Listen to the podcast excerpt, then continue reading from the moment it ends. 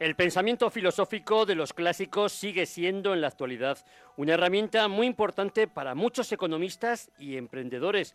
Filósofos como Aristóteles, que, constituyen, junto con Hegel y Tomás de Aquino, la tríada de los más relevantes pensadores de la historia, son hoy plena actualidad. De hecho, Hoy en día miles de personas buscan su inspiración en sus reflexiones, pero no siempre es sencillo acceder a sus aportaciones, con el fin de acercar el pensamiento aristotélico tanto a un amplio público como a líderes y emprendedores, el directivo Javier Fernández Aguado, conocido como el Peter Drucker español, pone en nuestras manos un fantástico libro titulado Entrevista a Aristóteles. Javier, buenos días, ¿cómo estás?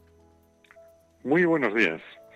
Pues lo primero, bueno, permíteme que te tutee, ¿eh? aunque con tu amplia experiencia y tu currículum, pues eh, no te quiero perder el respeto, pero sí de cara a las ondas, de cara a que nuestros oyentes pues les resulte más familiar, permíteme que te tutee y también que te agradezca tu disponibilidad para estar hoy con los oyentes de Vive Radio compartiendo tu sabiduría y tu trabajo. Y en segundo lugar también felicitarte por este magnífico libro que pone en valor la filosofía para líderes y emprendedores. Y permíteme que te pregunte, ¿cómo surge este libro y qué pretensiones tiene, Javier? Eh, es eh, preciso en la vida buscar anclajes eh, sólidos y, y, hay muchos clásicos, desafortunadamente poco conocidos, que nos ofrecen esa seguridad en el camino. Uno de ellos, sin duda, es Aristóteles, que fue el asesor personal de uno de los grandes personajes de la historia, Alejandro Magno. Mal no debió hacerlo cuando, sin cumplir 33 años, Alejandro Magno había conquistado prácticamente eh, todo el planeta conocido en aquellos momentos. Como autor de más de 70 libros, en este de entrevista a Aristóteles has utilizado un formato muy interesante, la entrevista a Aristóteles en la que de una forma aguda y rigurosa extraes importantes reflexiones que pese a los siglos que han pasado sigue estando de plena actualidad. Cuéntanos, ¿qué puede aportarnos hoy en día este filósofo a líderes y emprendedores y al público en general? Eh, las eh, verdades eh, del barquero, es decir, los aspectos más importantes de la vida de cada persona, nuestras aspiraciones, fragilidades, ilusiones, sentimientos, son los mismos desde el origen de los tiempos hasta que este mundo deje de dar vueltas hay algunas personas, pocas, que han sido capaces de analizar y trascender eh, lo efímero del momento. Y entre ellos se encuentra este filósofo heleno, este filósofo griego que vivió en el siglo IV antes de Cristo. Es cierto que no siempre es posible entender eh, bien, fácilmente su pensamiento y por eso me propuse acercar esas eh, profundas y utilísimas reflexiones al gran público. Eh, yo he respetado hasta la máxima lealtad de su pensamiento, pero lo expreso en esta entrevista de un modo en que prácticamente cualquier persona con un mínimo de cultura puede eh, reflexionar sobre el sentido de la vida, el sentido del trabajo, del amor, de la amistad, del sexo, del esfuerzo y de tantos temas que cada día tratamos en nuestras conversaciones, a veces sin conocer algunos aspectos que son esenciales a estos conceptos. Mm. A lo largo de la obra se recogen numerosas materias abordadas ya en su día por Aristóteles, cuya aplicación práctica puede trasladarse tanto a la vida personal como a la profesional a través del desarrollo de habilidades directivas y comportamentales. Explícanos esta idea que me parece fascinante. Sí, Aristóteles en eh, Ética a Nicómaco, que es el libro en el que eh, se basa fundamentalmente esta entrevista a Aristóteles, propone que cada uno de nosotros somos dos en uno.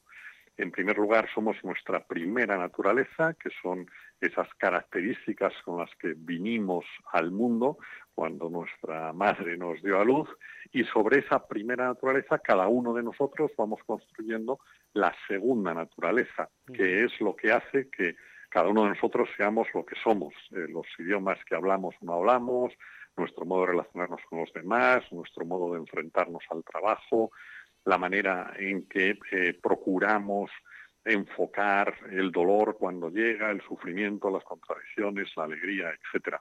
Dice Aristóteles que se siembran actos y se recogen hábitos. A mí me gusta añadir que se siembran hábitos y se recoge el carácter, se siembra el carácter y se recoge el destino. Por tanto, cada una de las decisiones que vamos tomando en cada momento de nuestra vida van marcando nuestro devenir y por eso no son banales, sino que son esenciales.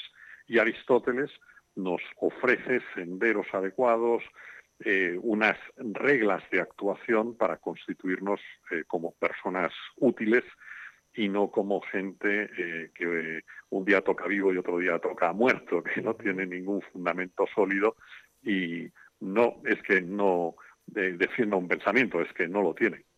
Javier Fernández Aguado, quiero recordar a nuestros oyentes, ha ejercido como catedrático en la Escuela de Negocios de Navarra y ha sido también, entre otras muchas cosas, director de la cátedra Management de la, de la de Caixa en la IE Business School. Y yo te quería preguntar, ¿dirías que entrevista a Aristóteles se convierte no solo en una ventana al pensamiento aristotélico, sino en una guía para alcanzar la excelencia en todos los ámbitos, abordando materias como la virtud, la libertad, las virtudes éticas e intelectuales, la templanza, la amistad, el placer o, por ejemplo, la felicidad? Eh, sin duda, eh, los clásicos, y Aristóteles es uno de los más grandes, eh, sirven también efectivamente, como muy bien has dicho, como espejo para mirarnos. un clásico no es un antiguo, un clásico es alguien que aporta un pensamiento que trasciende el tiempo. Y esto es lo que eh, puede encontrar el lector en eh, esta entrevista a Aristóteles. Eh, no son soluciones de aeropuerto, no son propuestas de autoayuda, sino que son aportaciones profundas para que cada uno de nosotros nos vayamos constituyendo. esto es lo que precisamente en esa maravillosa región que es Castilla-León eh, procura hacer CDRs a través de su escuela de gobierno en la que vengo participando desde hace muchos años. Eh, no se trata de ofrecer soluciones efímeras, eh, sino de aportar pensamiento sólido para que cada uno de nosotros, seamos o no directivos, vayamos construyendo nuestra vida con un sentido sólido, aportando también a los demás esa ayuda porque cada uno de nosotros necesitamos de los demás y los demás también necesitan de nosotros. Y estas son ideas que Aristóteles eh, remarca una y otra vez a través de esta entrevista. Javier, creo que todos coincidimos al pensar que la felicidad es el fin último de todo lo humano. En este libro tratas la felicidad como parte de una actividad. Cuéntanos este concepto que tiene tantos matices como personas a las que preguntes y sobre todo si se puede entrenar para conseguir ser más, felices? Eh, sin duda se puede. Eh, eh, si hablásemos de fútbol, y no digo ya de política o de economía, seguro que discrepábamos. Pero hay un punto en el que todo el mundo necesariamente está de acuerdo, que es que todos aspiramos a la felicidad. Aristóteles propone un ejemplo extremo que es el del suicida. Hasta el suicida piensa matándose va a encontrar la felicidad porque vive desazonado en sus circunstancias. Esa felicidad es eh, lo que está en el fondo del pensamiento aristotélico, diferenciándolo de un concepto que a veces eh, se confunde, que es el del placer. Una cosa es el placer y otra es la felicidad. Felicidad es un estado del alma, la felicidad es el modo en el que caminamos, no es un destino, sino es el modo en el que tomamos decisiones y cómo nos comportamos con los demás.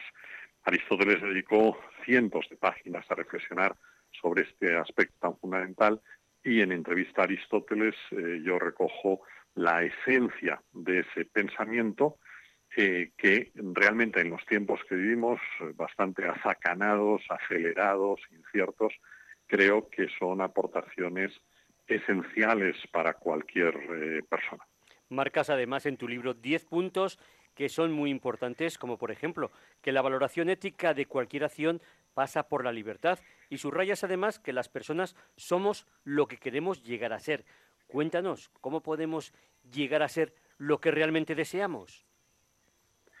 Eh, Aristóteles explica que eh, lo primero que tenemos que saber es hacia dónde vamos siglos más tarde Shakespeare diría que para quien no sabe dónde va no hay buen puerto, no hay buen viento ni mal viento. Aristóteles muchos siglos antes lo que dice es tenemos que definir la causa final. Eh, la causa final es lo primero en la intención y lo último en la consecución. Hay demasiadas personas que en esta hora, en el escenario de la vida, eh, que eso es nuestra existencia, eh, no saben a dónde dirigirse, no saben dónde poner la atención porque en realidad no saben hacia dónde van. Aristóteles lo que plantea es eh, busquemos a alguien que nos ayude a definir cuál es nuestro objetivo, dónde vamos a encontrar la felicidad en el aspecto laboral, en el aspecto personal y trabajemos adecuadamente en esa dirección, porque si no definimos cuál es nuestro objetivo vital, pues será en la práctica imposible alcanzarlo o de lograrlo sería solo parcialmente y bastante por casualidad. Y en esta vida es mucho más importante la causalidad, poner los medios, que la casualidad, que es que eh, suceda algo eh, por un motivo que desconocemos. También destacas en esta entrevista, Aristóteles, que lamentarse no sirve para nada y que los cobardes no son quienes tienen miedo, sino quienes, pese a padecerlo, se atreven a seguir adelante. Un mensaje muy positivo, pero ¿cómo superar los fracasos? Eh, hay que prepararse eh, psicológicamente sembrando actos adecuados. Eh, ahora, realmente Aristóteles choca con esa doctrina simplista de, gente sin fundamento ni intelectual ni de corazón que dice que no hay que esforzarse, no hay que luchar, eh, que hay que aprobar a los niños, que da igual si, si estudian o no estudian. Todo eso destroza a una sociedad. Aristóteles se removerá probablemente en su tumba cuando oiga estas estupideces en bocas de determinados eh, políticos o educadores. El esfuerzo es fundamental, eh, es necesario el ejercicio de la voluntad, es preciso marcarse una meta colaborativa, ayudar a otras personas, eh, luchar, bregar. Todos esos conceptos eh, permean el pensamiento de Aristóteles y el de cualquiera que tenga sentido común. Eh, la consecución de hábitos valiosos no es gratis. Hay que bregar, hay que luchar, cada día hay que levantarse con afán de servicio para ir constituyendo vidas plenas, porque como bien has dicho antes, cada uno de nosotros somos lo que no somos, somos lo que queremos llegar a ser. Y para llegar a serlo, a nadie se le regala el ascenso a una montaña. Hay que eh, luchar, hay que dar un paso detrás de otro sin desanimarse y contar con personas cercanas, y en esto Aristóteles insiste mucho, en la amistad, somos seres relacionales, no podemos vivir solos. Aristóteles repite una y otra vez que para no tener amigos hay que ser o más que un hombre o menos que un hombre, es decir, o un dios o un animal, porque los hombres necesitamos vivir en compañía, necesitamos tener amigos. Y esos amigos bien seleccionados son los que nos ayudan en esa brega en la que consiste una vida plena. Una cosa que me ha sorprendido del libro es que aseguras que acumular materiales resulta conveniente porque de ese modo podemos ayudar a otras personas. Pero no diríamos que, se trata de un concepto mm, materialista, de un concepto, no sé, que, que, a lo mejor deberíamos pensar en cosas más trascendentales que en los bienes materiales. Evidentemente eh, son eh, necesarios para poder elevarse espiritualmente. Eh, no es posible dedicarse al estudio, a la reflexión, eh, tener eh, determinadas aspiraciones trascendentes y uno en lo único que puede estar pensando es en cómo comer ese día. Lo importante no es tener bienes, lo malo es ser tenido por los bienes.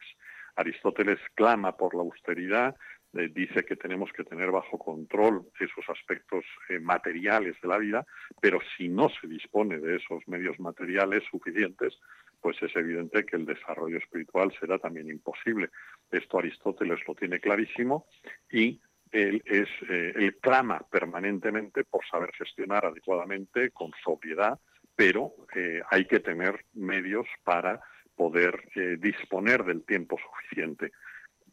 otro autor, en este caso del siglo V después de Cristo, decía, un gran autor de, de Constantinopla, Juan Crisóstomo, decía que denominamos bienes a los bienes porque son buenos, si no los denominaríamos males. Eh, tiene muchos males, no, decimos tiene muchos bienes. Lo que hay que aprender, y Aristóteles insiste en ese aspecto, es a manejar esos bienes, no de forma egoísta, sino al servicio de la comunidad. Pero la propiedad privada forma parte de la existencia normal en la vida humana y todos los movimientos que a lo largo de la historia han promovido sistemas eh, colectivistas sin respetar la propiedad privada, lo que han hecho ha, sido hacer sufrir a todos aquellos que han caído bajo esa férula, desde en fin, las revoluciones sociales del siglo II antes de Cristo hasta los últimos intentos eh, ridículos populistas en Venezuela y otros países, eh, lo que hace es cuando no se respeta el sentido común, y parte de ese sentido común es disponer de propiedad privada, lo que se hace es dañar a muchas personas. Uno de los valores que más me ha gustado que subrayas en esta obra, Entrevista Aristóteles, es la exigencia personal como un aspecto esencial frente a la pereza o la mediocridad que acaban, aseguras, en el fracaso colectivo o individual. Pero ¿hasta qué punto nos debemos exigir más y más cada día? Bueno, ese equilibrio armónico al que debemos aspirar y en el que Aristóteles eh, se detiene una y otra vez es el resultado de esa composición preciosa que son las virtudes. Aristóteles habla de la mansedumbre, de la paciencia, de la valentía, de todo aquello que eh, cuando hay sentido común se alaba en una persona y él eh, pone la virtud en el punto medio. Eh, él dice, sería absurdo ser tan valiente eh, como para no tener miedo en ninguna circunstancia. Dice, un navegante cuando ve una gran tormenta siente miedo y es virtuoso porque tiene sentido común. Eh, hay que evitar la cobardía y hay que evitar esa audacia desmedida. Lo mismo que hay que saber esperar, hay que tener paciencia, pero no siendo un holgazán ni tampoco vivir con esa vibración permanente de que hay que continuar actuando. Ese equilibrio armónico en el que consiste la felicidad eh, es difícil de alcanzar y prácticamente cualquier persona necesita buscar un coach, es decir, un asesor, alguien eh, con quien contrastar. Y Aristóteles de eso sabía mucho porque, como antes comentábamos, él lo hizo de maravilla con el hijo de Filipo de Macedonia, el ya mencionado Alejandro Magno hay un punto que me parece que las personas nunca debiéramos abandonar y que mejora la propia formación, pero no solo en el plano personal, sino en todos los aspectos de la vida. Creo que la formación nos ayudaría a ser más felices y a vivir con mayor plenitud. ¿Qué nos puedes contar, Javier? Eh, sí, Aristóteles eh, insiste mucho en la necesidad de poder tomar decisiones por cuenta propia. Y para poder hacerlo, es decir, para que nadie nos viva la vida, eh, cada uno de nosotros tenemos que estudiar, tenemos que profundizar, tenemos que tener los elementos necesarios para eh, poder decir, oye, esto es adecuado o esto es una simpleza. Eh, dice Aristóteles, y estamos hablando de hace 2.400 años, que cuando alguien gobierna un colectivo, lo primero que desea dominar es la formación porque eh, la formación de los jóvenes es lo que permite ir moldeando las sociedades. Y esto lo hemos visto para bien eh, y para mal desde entonces y hasta el presente más cercano. Eh, la formación hay que diseñarla bien, las leyes de educación hay que plantearlas de una manera adecuada. Y Aristóteles lo que está planteando es un modelo de persona esforzada, generosa, magnánima y con tantas otras virtudes eh, como menciona en el libro. Para poder lograrlas es preciso, eh, sin ninguna duda, el contar con la formación suficiente, tanto teórica como práctica. Javier, en el libro hablas de muchas cosas, como por ejemplo de la importancia de la amistad, la lealtad, de cultivar virtudes, de ética, de sabiduría, incluso de los placeres físicos. Pero cuéntanos, ¿por dónde empezar? Y sobre todo, ¿de qué tendríamos que alejarnos? Eh, pues eh, hay, que, eh, escapar del que vocifera sin aportar ningún conocimiento. Hay que huir de aquel que se contradice en su vida. A mí me hacía gracia en un libro anterior, cuando analizaba el management bolchevique, en, una obra que ha tenido mucho éxito, Camaradas de Lenin hoy, como el propio Lenin, mientras está eh, proclamando que todo el mundo tiene que ser generoso, que todo el mundo tiene que entregar al colectivo todo lo que tiene, etcétera, él tiene 14 personas de servicio, incluido un chofer, eh, tiene un Rolls, tiene cocineros, eh, se construye una casa, una dacha en las afueras de Moscú, donde vive extraordinariamente bien. Y entonces una persona se le acerca a un revolucionario y le dice, oiga, pero no habíamos hecho la revolución para vivir todos igual y la respuesta de Lenin fue, bueno, hemos hecho la revolución para que todos viváis igual, pero yo soy diferente, ¿no? Bueno, pues Aristóteles, muchos años antes de estos sucesos, lo que está diciendo es no podemos exigir a los demás lo que nosotros no estamos viviendo. Y él eh, anima a huir de los mentirosos. Eh, y dice lo que tenemos que hacer es dar ejemplo, el mejor modo de comunicar es con el comportamiento vital. Es decir, no me digas que viva tal virtud, sino vívela y yo seré capaz de o procuraré imitar ese comportamiento. Esto es lo que Aristóteles está proponiendo de manera permanente. Y eh, dice, eh, en vez de pedir a los demás grandes esfuerzos, seamos nosotros los que vayamos por delante. En el fondo eso es el liderazgo. El liderazgo más que proclamar qué es lo que hay que hacer, es ponerse en marcha para que otros sigan eh, en ese adecuado camino. Si uno analiza a los líderes de la historia, no a los manipuladores, que son eh, gente que arrastra hacia el desastre, sino a los verdaderos líderes, empezando por un Julio César. Julio César se convierte en quien es porque en los momentos decisivos de su vida, en Lutecia, en Alexia, en Farsalia, es el que va por delante jugándose la vida delante de sus soldados. Y la gente dice, oye, yo voy a seguir a este porque eh, no se queda detrás y dice, venga, atacad vosotros y luego me contáis. No, es el que va delante. El liderazgo, insiste una y otra vez Aristóteles, es ir por delante, es dar ejemplo y en eso consiste ir consiguiendo esa vida virtuosa eh, que en esta entrevista se desgrana. Quiero decir que este libro me ha gustado especialmente por el contenido y porque ya los oyentes pueden empezar a, sentir de qué va y de toda la sabiduría que ofrece. Pero yo te quería despedir con una frase que, que me ha impresionado, que me ha gustado, que dice, los hombres son causa de su modo de ser, las conductas conforman a las personas. ¿Algo que añadir, Javier? Eh, sí, hay demasiadas personas que se dedican a echar la culpa al tendido. Es decir, lo que sucede pues siempre es culpa de otro, del clima, de, no sé, de Francia o de Alemania, siempre la culpa es de otro. ¿no?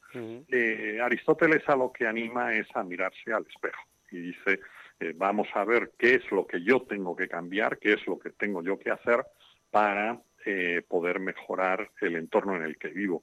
Hay un autor también del siglo, en la transición del siglo IV al V, en este caso nacido en África, Agustín, Agustín de Hipona, que en una maravillosa obra hace una reflexión que a Aristóteles le hubiera encantado y que es muy actual en el siglo XXI. Decía San Agustín en Tagaste que eh, nos pasamos la vida quejándonos de eh, las circunstancias que tenemos por delante. Decía Agustín, y estamos hablando de comienzos del quinto, ¿verdad? Del siglo quinto. Dice, bueno, queremos que cambien los tiempos, pues dejemos de quejarnos y cambiemos nosotros, porque nosotros somos los tiempos. Esta expresión agustiniana Aristóteles le hubiera entusiasmado. Es decir, en vez de mirar fuera, lo que tenemos que hacer es mirarnos al espejo, reflexionar, ver qué es lo que cada uno de nosotros tenemos que cambiar para mejorar ese entorno cercano, ese micromundo, porque cambiando micromundos es como se cambia el mundo y no vociferando eh, que otros tienen que hacer determinadas cosas mientras nosotros seguimos enganchados en nuestra holganza o en nuestra soberbia. Pues Javier Fernández Aguado, autor del libro Entrevista a Aristóteles que publica Editorial Lid, gracias por esta clase magistral. Ha sido de verdad un gran placer charlar contigo de temas pues tan interesantes. Te deseamos que sigas publicando temas y libros tan importantes y que sigas teniendo tantos éxitos personales como profesionales. Buenos días. Pues eh, muchas gracias e igualmente. Gracias, un abrazo muy fuerte. Hasta luego. Radio escuchas.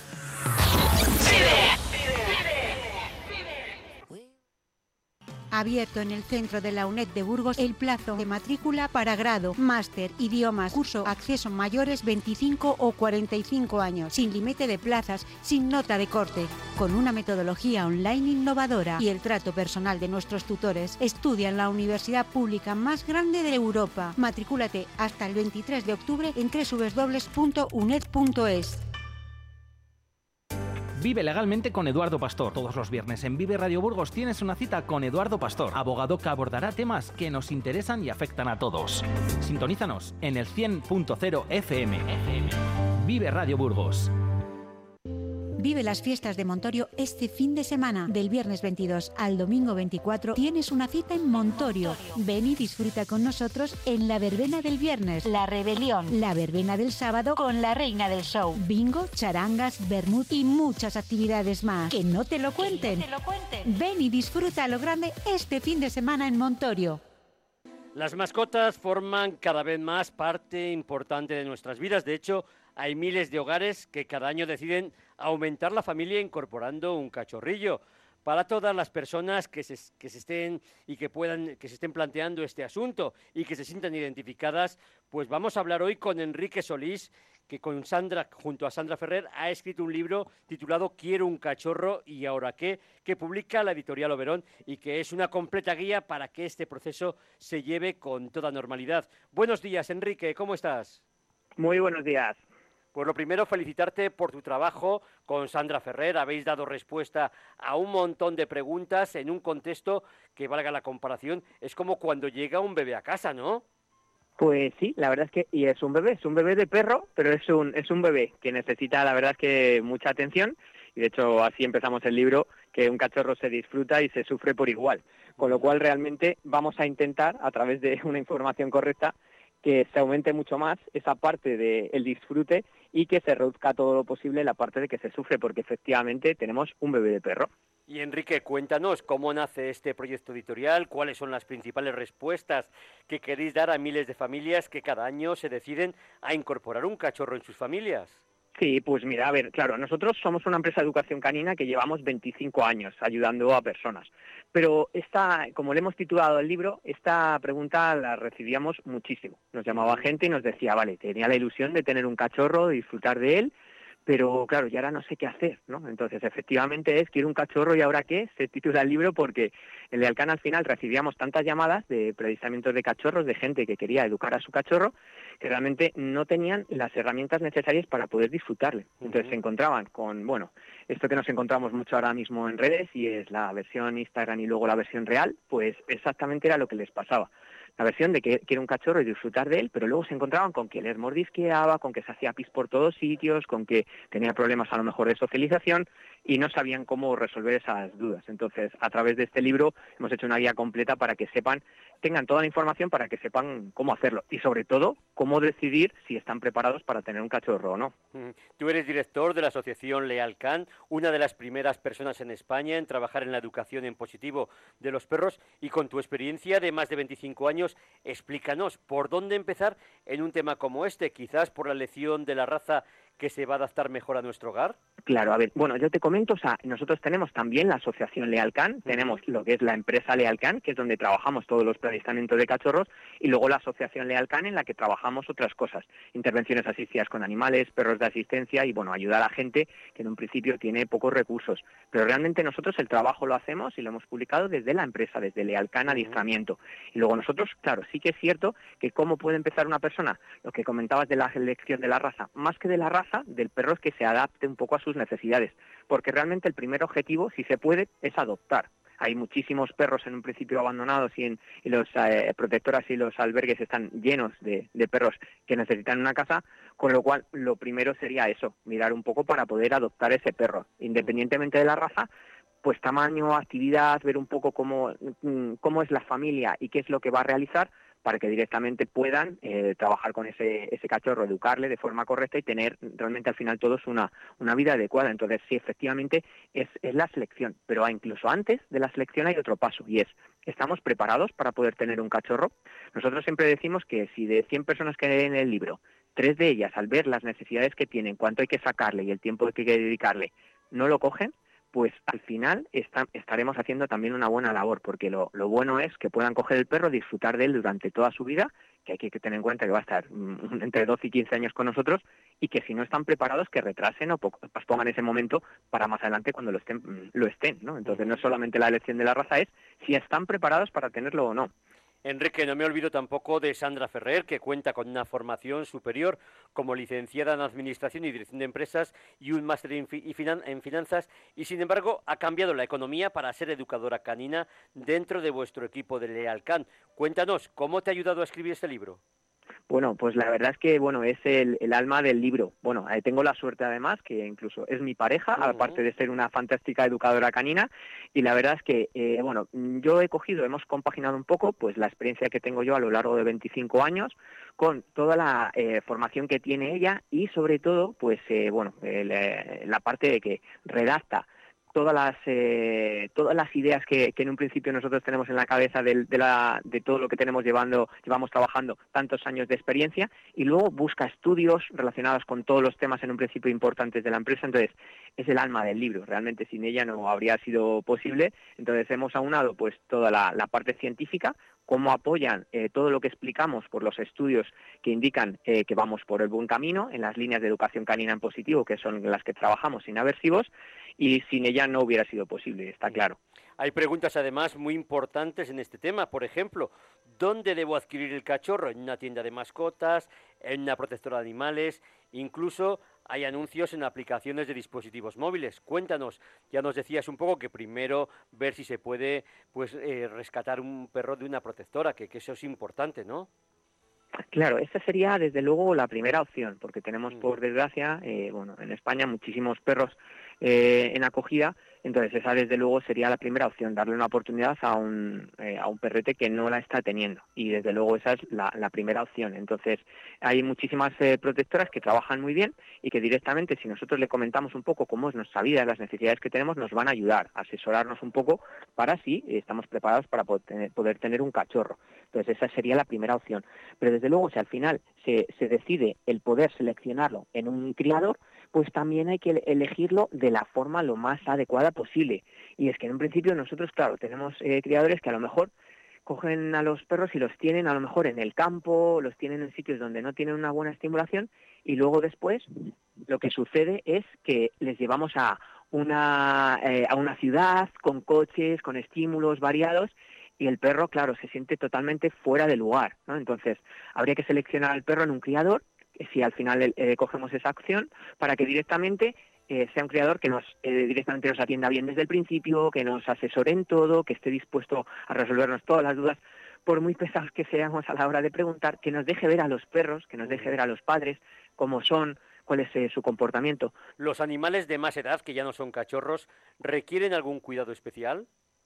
Claro, a ver, realmente una de las opciones sería, ahora estamos hablando de cachorros, pero desde luego hay personas que cuando se deciden adoptar, claro, lógicamente no tenemos que limitar a un cachorro, por supuesto, eh, lo tenemos que eh, tenemos que pensar en perro adulto que tiene muchas ventajas también.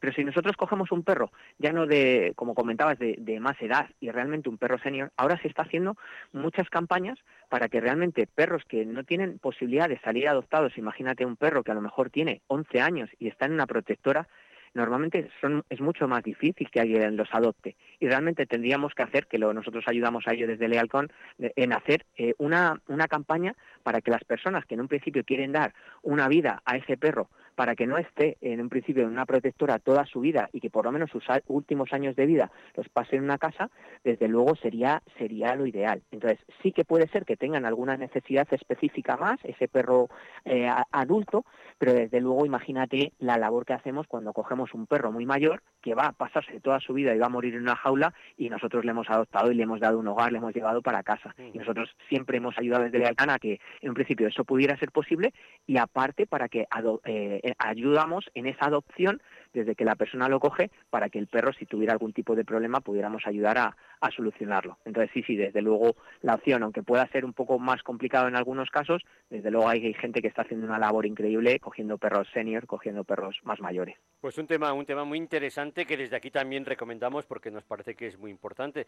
Y también me parece importante el presupuesto, en qué precios nos movemos a la hora de comprar un cachorro y hasta qué punto se paga el pedigrí. Y es importante esta cuestión. Bueno, realmente es lo que te comentaba antes. Eh, como la primera opción es adoptar, realmente lo que pagamos son los gastos, en un principio, que haya tenido esa protectora para poder vacunar a ese perro y el tiempo que haya estado eh, con ellos durante ese tiempo. Es la opción más económica y, es la opción que, recomendamos, desde luego.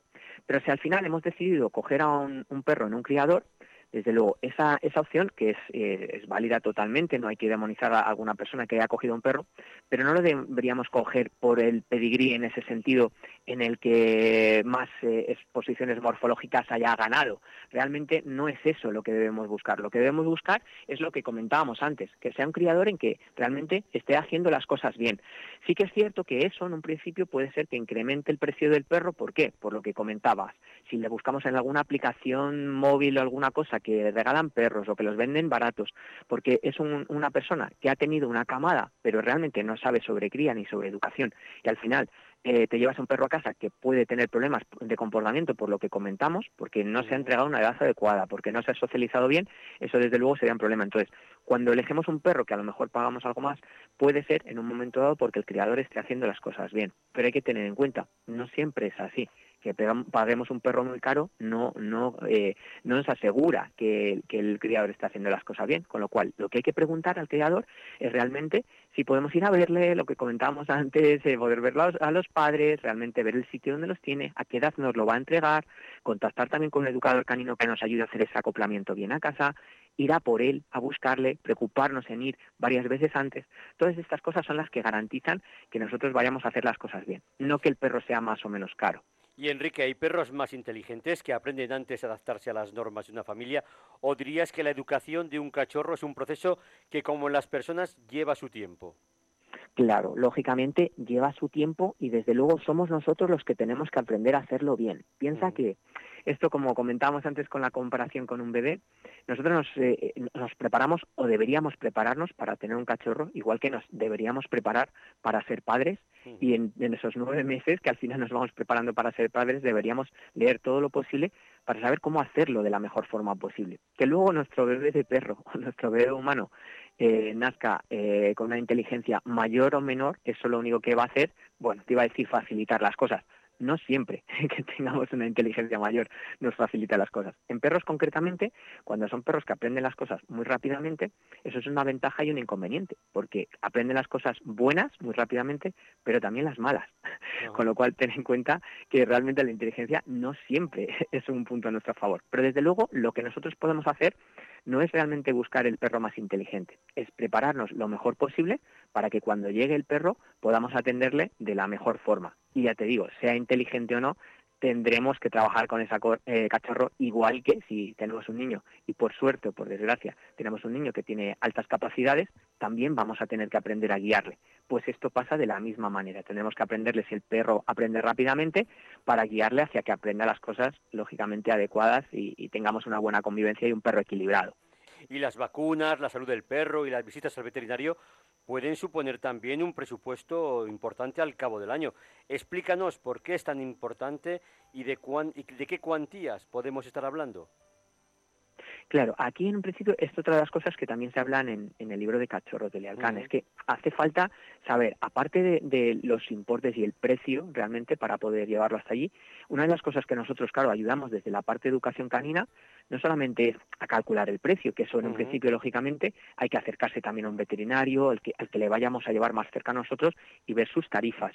Pero no solamente eso, eh, el, importe de alguna forma de vacunas o de cuidados eh, hay que tenerlo en cuenta, pero luego tener una previsión.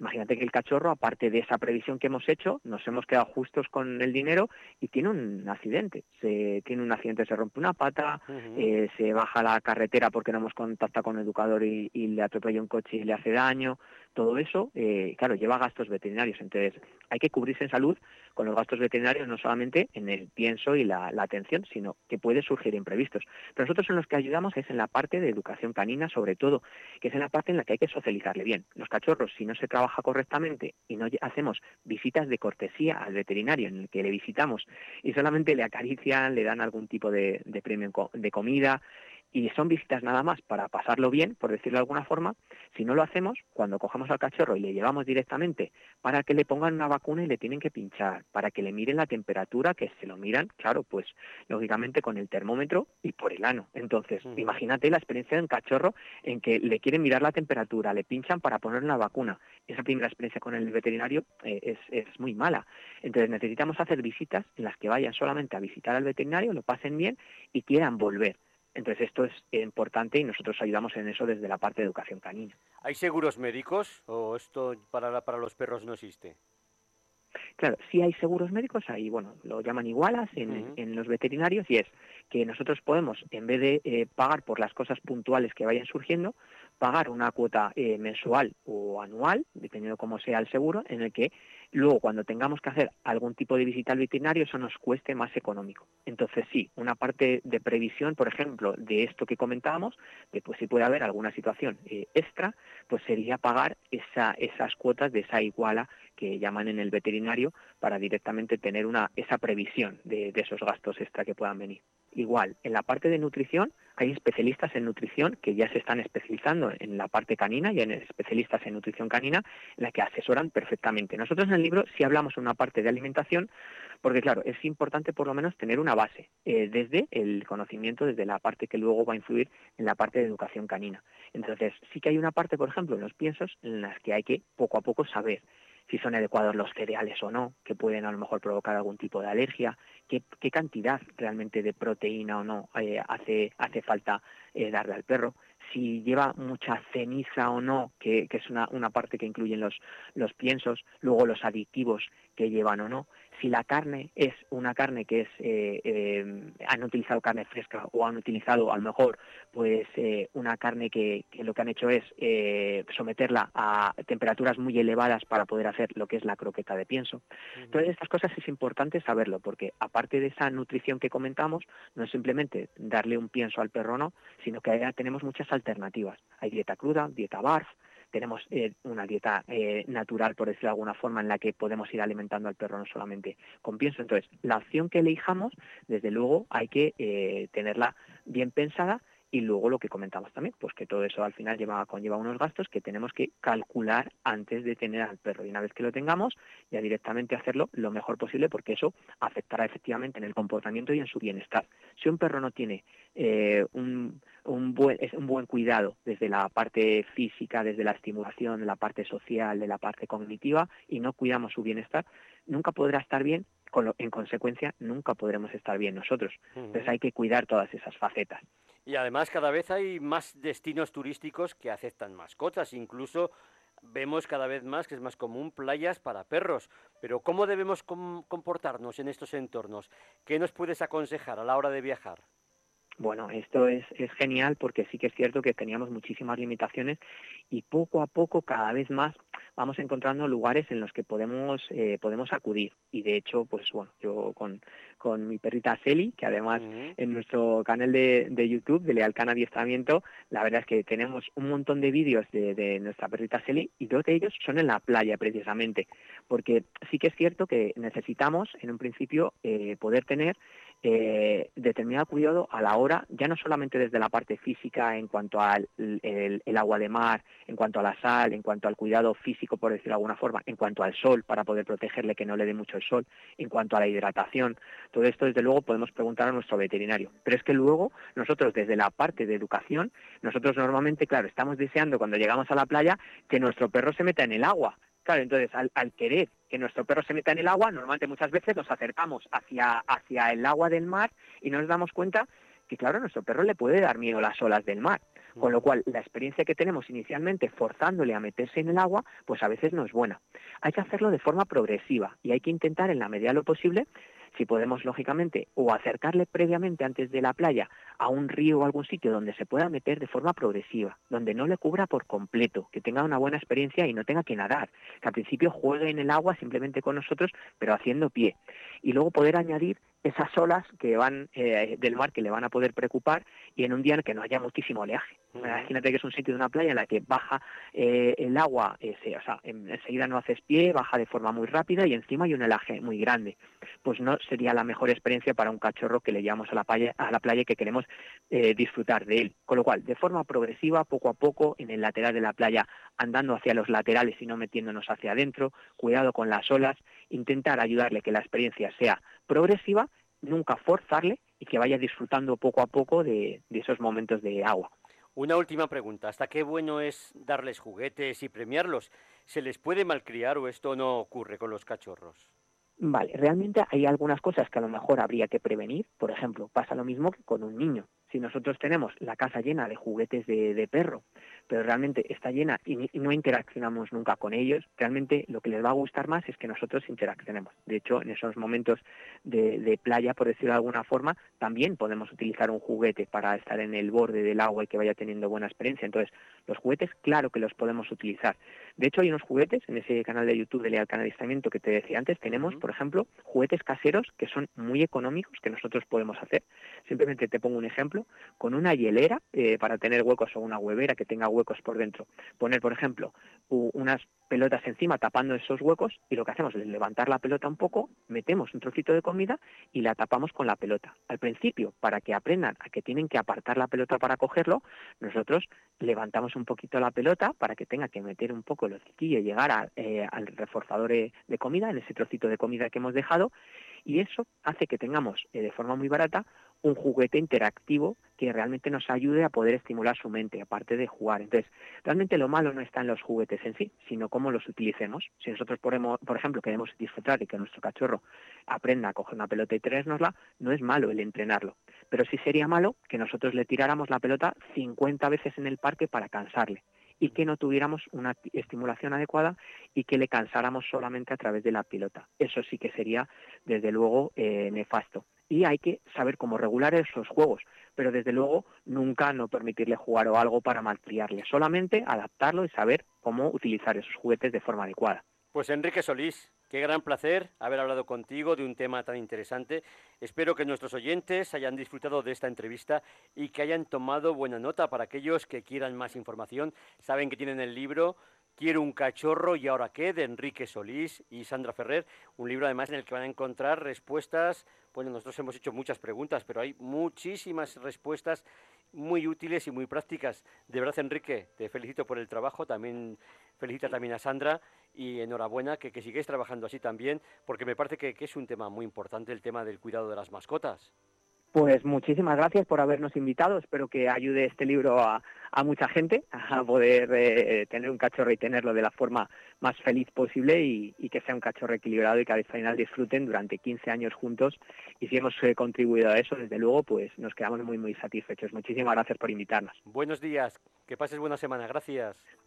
buenos días, igualmente. Hasta luego.